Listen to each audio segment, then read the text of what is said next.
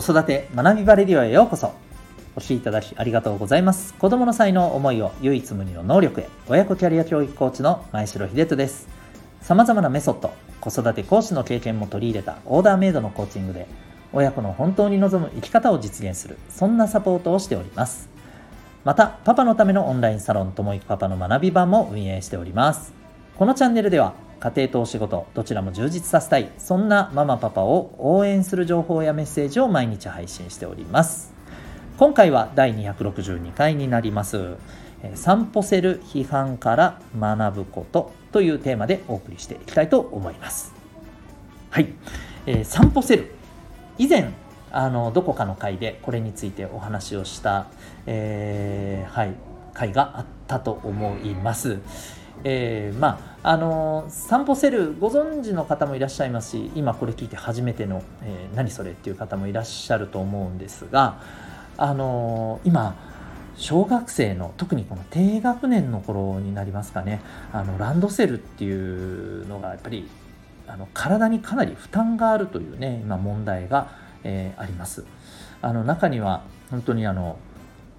えー腰とか背中、うん、のやっぱり疲労からくるうんまあなんかこうダメージっていうのがね本当にあったりして結構深刻だったりするらしいんですよね。でまあそんなあのところもあって、えー、開発されたあのツール商品がこの散歩セルですね、まあ、2本のこのスティックで、まあ、本当基本的にはかさばらない感じなんですけどランドセルにセットすることでいわゆるキャリーバッグみたいに運ぶことができる。こうすることでね重いものをこう背負うという、ね、体の負担を解消できるよというね、まあ、そういう、はい、商品ですね。で、えー、まあ、安全性とかそういったところもねあのしっかりと、あのー、こう改善っていうのもねしながら、まあ、商品化が決まってということで、まあ、今あのやってるんですけど実はこの商品の開発に小学生の、ね、方が、ま関わっていてで、まあ、これもあの実は、えー、まあ、今いろんなねこの例えば、え商品開発だったり、まあ、あの仕事というものをねもう体験するといういわばあのキャリア教育的なねさまざまなサポートって今増えてますけど、まあ、そういった活動をしている、えー、ところがね、まあ、中心になって、まあ、そこに参加した小学生の子たちっていうところもね、えー、一緒になって、まあ、出来上がった商品なんですね。まあ、あのいわばねあの本当にお子さんのやっぱりあの実際にそういう状況にあるお子さんの目線から生まれた、まあ、商品だというふうに、えー、なると。で、まあ、これ非常に面白いよなと、まあ、あのいろんなこう、えー、目線がありますけどもやっぱり実際にねそういう体験をしてる人のいわばまあお客さん目線ですよね本当にねそういったところから出てきたものででそれをまたあの小学生の子たちがねそういう風なあなチャレンジをしていくって、まあ、すごく面白いなというふうに思いますけどところが、まあ、この散歩セルにかなり多くの大人の方から、まあ、あの批判が出たと。で、まあ、その批判に対してまたあの開発した小学生の子たちが何とも小気味のいい反論をね、えー、展開してということで、まあ、ちょっと炎上気味に、はい、あの議論をこう醸し出している、まあ、そんなあの話題になっているんですね。まあなんか散歩セル騒動みたいなね、はい、ふうになんか一部名前が付けられて報道されたりもしていますけれども、うんまあ、そういうね、あの状況です。まあ、興味ある方、あの、えー、ツイッターとかね、あのあるいはネットでもさまざまなニュース、メディアが取り上げていますので、はい、ご覧になってみてはと思いますけれども、で、まあ、これを見てですね、あのまあ、そこからまあ、私なりにあこうこういうことって大切だよねっていうふうに思ったことをですね今日はちょっとつらつらとあのお伝えしたいなと思います。まああのそうですねやっぱりこうお子さんとか、まあ、若いえー、人たちとの向き合い方みたいな部分で、うん、なんかすごく大事じゃないかなと参考になるところもあるんじゃないかなと思っています。でまあこの批判 ねそれに対する批判の声なんですけどまああの様々あります。うん、でただね大半はですね正直言うと何というかうん。なんか建設的なねなんか議論になるような何て言うのかな批判じゃないんですよね。うん。正直言うと、まあ、そこにはですね何というかまあなんか子供の考えた浅はかな、えー、商品こんなんどうなのよっていうなんかまあ気持ちが見え隠れするというかですね。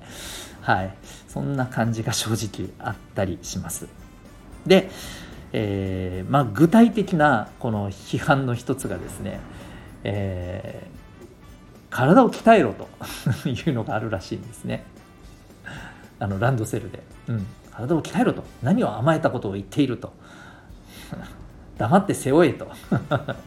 そうやって体が丈夫になるんだと、うん、今の子供たちは体が弱いと。そんなことでどうするんだみたいなね。まあそういうあの声があるみたいなんですけどあのこれ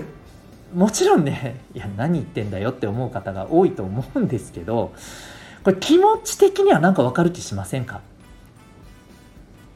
うん。気持ち的には。自分らがこういうふうなねあのだって自分らの時ってランドセルあったわけじゃないですか。で背負ってたわけじゃないですか6年間。うん。で今のランドセルってその中身はね相当今増えてね、まあ、それが結局あの重さの原因になってるといえばなってるわけなんですけれどもあのただランドセルそのものってねやっぱりねいろんな、ね、材質が使えるようになってやっぱり技術が進んでねだいぶ軽くなってます。私たちの時よりもねきっと。あのランドセランドセルそのものは。うん。まあ、あのそんなところもあるんでしょうしもちろんね、あの今よりも昔ってやっぱ歩いて登校するこの送り迎えっていうのもなかなかね、あのそうじゃなくて自分でっていうところでね、えー、登下校した方がまあ多いと思いますんでそんなのも考えた時にまあ自分らはこうやってやったのに何を楽してるんだというね目線があると思うんですよ。うん、でここの部分って確かにわかるんですけどあの僕らこれを考えてしまいがちなんですよ短絡的に感情的に。ということを学ぶべきだと思うんですね。でねちょっと冷静に考えてほしいんですけどあの僕たちがですよ、うん、じゃあそのいろんなねあの新しいものが出てきて楽になったじゃないですか。で例えばまあねあの僕たちの、えー、父親母親あるいは祖母祖父ぐらいの世代がまあもちろんねちょっと年齢的に、ね、まだご存命の方ってそんな多くないかもしれませんけども、まあ、分かりませんけど、うんまあ、例えばですねもっと上の世代の方からですよ、うん、いや昔は、まあ、全自動で、えー、洗濯機なんかなかったんだと。うん。自分で洗いなさいと。そうすることで洗濯することの大事さが分かる。手洗いをしろって言われてやります？その気持ち受け取れます？あそうですね。確かにって言ってやります？やんなくないですか、うん、であの洗濯を今ちょっと例えに言ってますけど洗濯のこれ本質って何ですかね？着るものがきれいになることでしょ。でまた繰り返しねあの切れてこれが例えば仕事着であれば、ね、ちゃんとそれが、あのー、持ってる仕事着が洗濯でちゃんとね、えー、なんだ回っていってちゃんと日々着れるようにするっていうことが本質じゃないですか。だから効率よくするのは必要なわけでそこになんか苦労したんだからお前らも同じ苦労しろとか言われたってみじんもそうですねって思わないでしょ？で考えてほしいんですよ。登下校って何本質何かって言ったら学校に行って学校で学ぶことが本質でしょ。それ移動じゃないですか登下校って。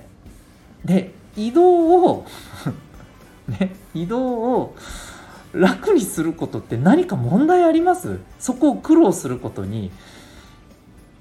意味あります？そこでそれこそねえー、疲弊して、えー、体が痛いってなって授業に集中できなかったら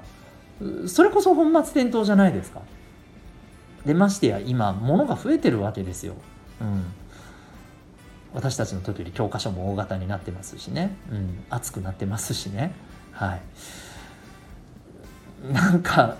そこ踏まえないといけなくないですかって思ったりするんですよね。まあなので気持ち的には分かりますよ。自分ら苦労したんだからお前らもっていうのは分かるけどそういう気持ちにとらわれてしまうちょっと待てよっていうことを学ばないといけないんじゃないかと僕は思うんですよね。はい。わかりますかね？うん。つまりあの僕らがしたことを僕らがやった苦労を、えー、同じように苦労するべきだっていうのは気持ち的にはわかるけど本質を考えた時にそれってうんどうなの？と。で自分らの立場に置いた時ってどうなの？って思いませんか？っていうことに気づきましょうよ。そんな学びがあるのではないかと僕は思います。はい。えー、ついついですねあのこういった心境にとらわれてしまう感情にとらわれてしまうのは分かるんですけどうん状況もね何もかも設定もねあの違いますからね昔と今とでは。うん。そんな中でそれを持ち出すのもどうかと思いますし何よりさっき言った本質の部分を考えた時にどうかなってやっぱり思ったりするんですよね。というわけで、えー、ぜひこういうことを僕らは学ぶべきでは大人は学ぶべきではないかなとちょっと思った次第でございます。というわけで今日は散歩せる批判に、えー、学ぶことそんなテーマでお送りいたしました。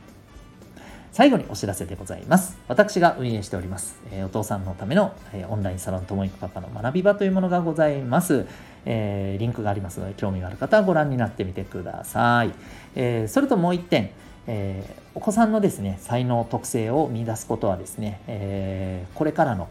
お子さんとのより良きコミュニケーション、そしてお子さんの持っている力を